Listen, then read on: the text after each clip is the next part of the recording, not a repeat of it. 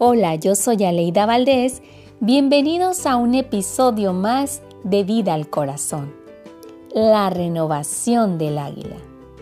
El águila es el ave de mayor longevidad de su especie. Llega a vivir 70 años.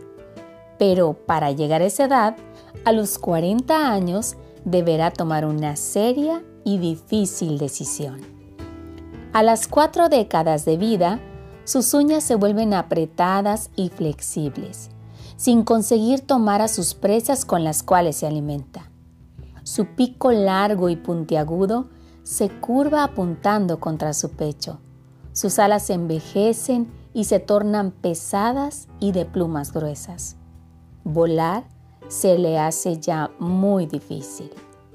Entonces, el águila tiene solamente dos alternativas morir o enfrentar su doloroso proceso de renovación que durará 150 días. Ese proceso consiste en volar hacia lo alto de una montaña y quedarse ahí, en un nido cercano a un paredón en donde no tenga la necesidad de volar.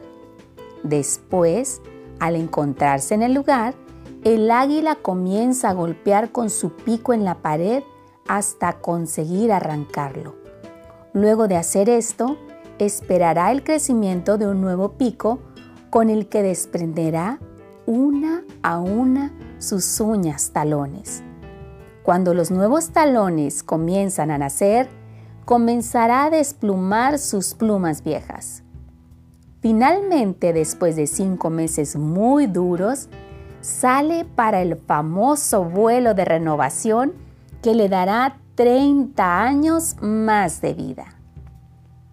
Situaciones parecidas nos suceden a lo largo de la vida. Hay momentos en que parece que ya hemos dado en nuestro trabajo, familia, todo lo que teníamos. Pareciera como si hubiéramos agotado nuestra creatividad y que ya no tenemos mucho que aportar. Nuestra vida suele verse gris y envejecida estamos en un punto de quiebre. O nos transformamos como las águilas o estaremos condenados a morir.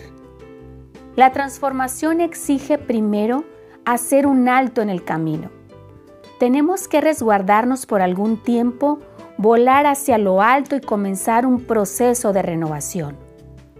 Solo así podremos desprendernos de esas viejas uñas y plumas para continuar un vuelo de renacimiento y de victoria.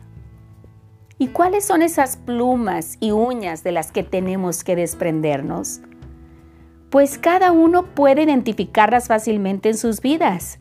Son aquellas actitudes, vicios y costumbres que nos impiden el cambio, que nos atan al pasado, a la mediocridad, a la falta de ánimo para empezar la lucha.